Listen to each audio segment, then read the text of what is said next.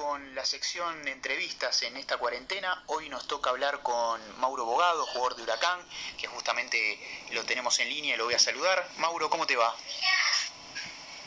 ¿Qué tal? Buenas tardes, ¿cómo estás? Bueno, muy bien, gracias por estos minutos. Y bueno, lo primero que, quería preguntarte es cómo la estás llevando en esta cuarentena obligatoria eh, adentro de tu casa. Me imagino lo que debe ser eh, para un jugador de fútbol que está acostumbrado a ir todos los días a entrenar, a estar quizás fuera de su casa, a estar poco tiempo en, su vivienda, a estar concentrando. ¿Cómo, cómo, lo, ¿Cómo lo está llevando?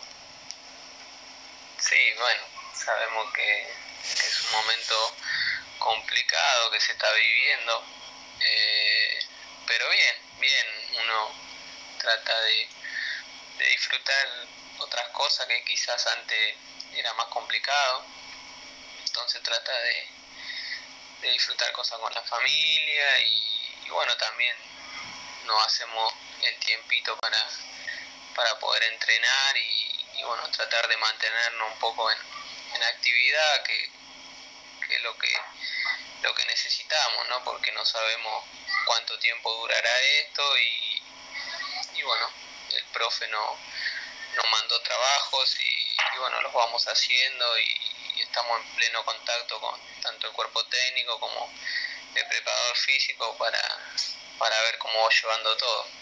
Bueno, justamente esa iba eh, mi, mi, siguiente pregunta. ¿Cómo hacían ustedes para el tema de los entrenamientos? Vos me venías contando que eh, bueno ya les comunicaron eh, los integrantes del cuerpo técnico cómo tienen que hacer. Ustedes tienen rutinas diarias, entrenan todos los días, eh, los horarios los eligen ustedes, tienen esa libertad. Sí, sí, nosotros, el profe no, nos mandó trabajos, tenemos trabajos de, de fuerza, de intermitencia y bueno, tenemos que ir variando esos trabajos y, y no, no tenemos un horario específico eh, está bueno que bueno el profe eso nos da eh, eh, ese margen para que cada uno cuando tenga su tiempo o se haga su, su lugar lo pueda entrenar.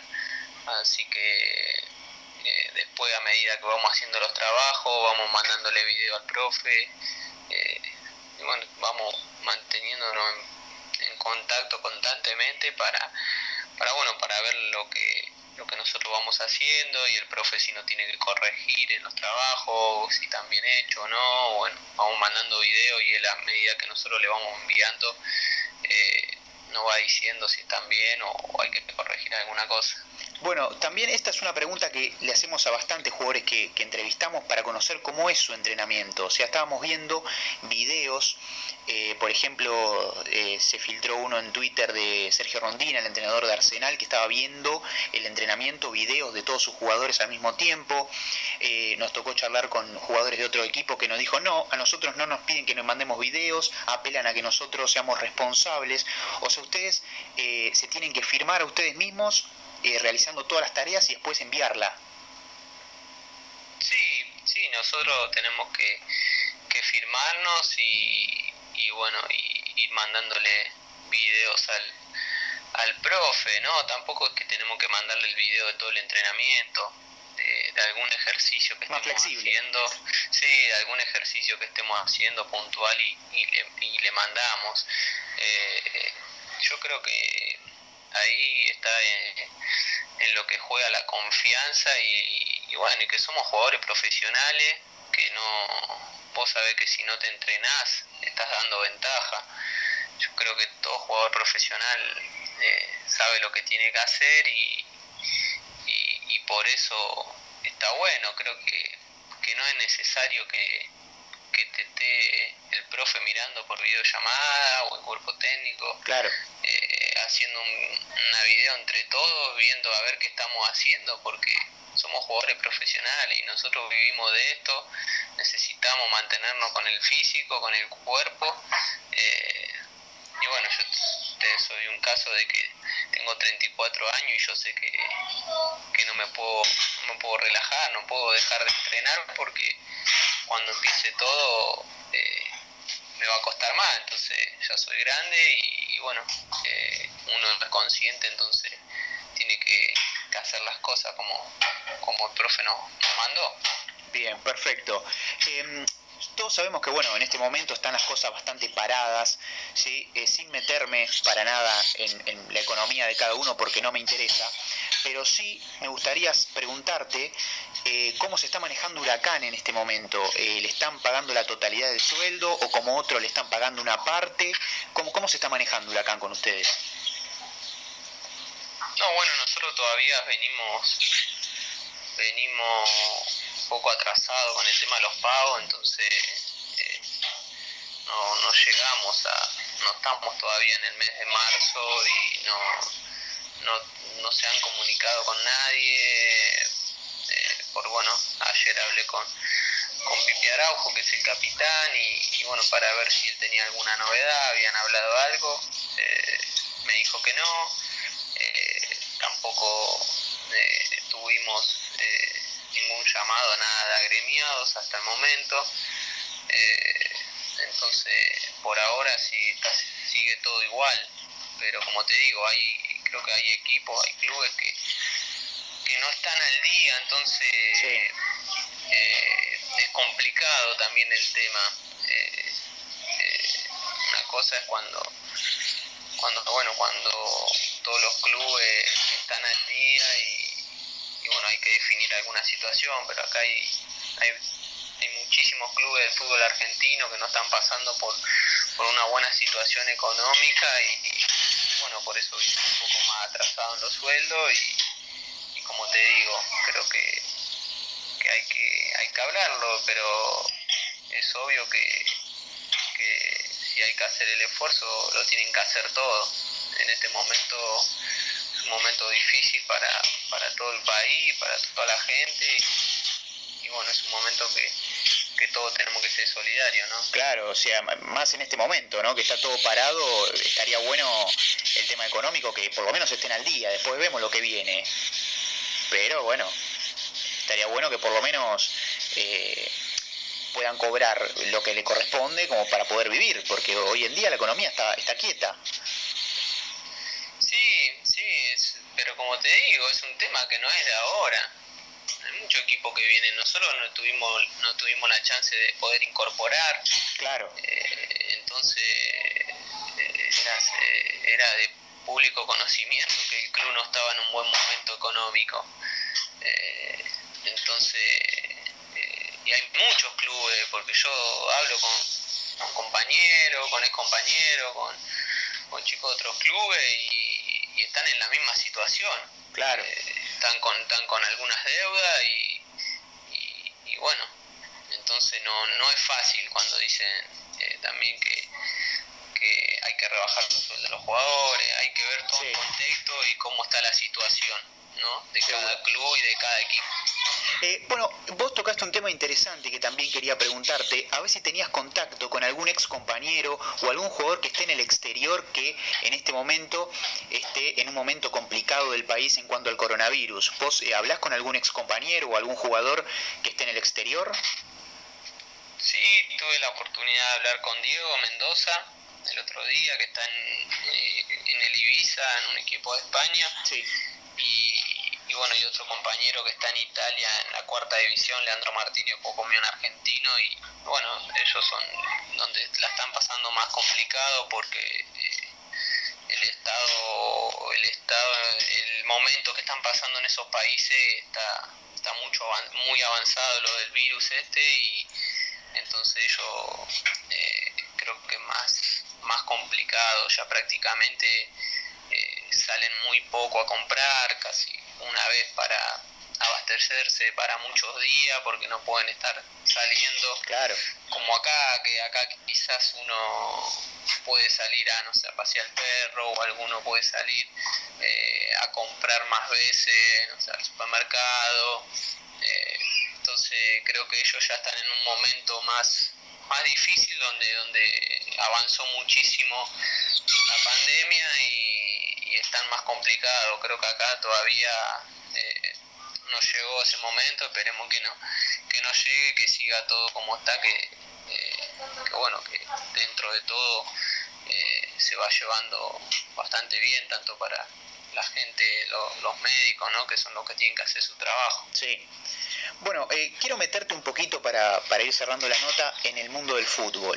Hoy está todo quieto, pero ¿Qué te parece a vos esto que se habla de que puede llegar a terminar la, la, Copa de la Superliga acá, que se cierre el telón, que diga muchachos, hasta acá llegamos, no se puede seguir en estas condiciones, que quede todo como está y que los equipos que están actualmente en zona de descenso no desciendan, que quede así como está? Pasa que nadie salió a decir nada, ni de AFA, ni de Superliga. Claro. Oficialmente no hay nada. Yo escucho a veces, ¿no? Los periodistas y y que dicen que puede pasar, que esto, que el otro, pero no hay una voz oficial eh, de nadie que, diga que eso va a pasar o que es una realidad. Eh, yo creo que, esto una vez que, que, se, que se, se arranque se tiene que seguir el torneo este que se arrancó de la Copa esta. Claro. Eh, porque ya se arrancó. Porque entonces, ¿por qué arrancamos? Si no nos hubiera arrancado de un momento, seguro, eh, como, como, como todos pedían que nos arranque, eh, se hizo arrancar y ahora dejarlo así de la nada y, que se arranque un torneo nuevo, creo que, que no me parece bien. después mismo con el tema de descenso, los ascensos de, de Nacional B, creo que en el, en el Nacional B eh, quedan 10 partidos, hay muchos puntos en juego, hay muchos puntos en juego, no pueden hacer que asciendan, eh, bueno, el primero ahora y el primero, los dos primeros que están ahora en cada, en cada zona ascienden. Claro. El otro, y el que venía segundo, que venía haciendo un campañón, o el otro que estaba a dos puntos, que estaba ahí, con claro, es injusto. de ascender, es muy injusto. Entonces, yo como no hay nada oficial, yo creo que, que no va a pasar, va para mí se va, se va a tener que, seguir la copa esta, eh, ver los clubes cómo hacen también con el tema de que muchos contratos se terminaban ahora, claro. Eh, faltando poco, si se sigue esto, si lo prorrogan, los contratos se sigue por un tiempo más. Eh, no es fácil, no es fácil. Yo creo que hoy toda la gente tiene la, la cabeza en la salud, está pensando en eso y una vez que, esté todo más tranquilizado, ahí creo que se van a definir las cosas, pero hoy es muy difícil tratar de definir esas cuestiones.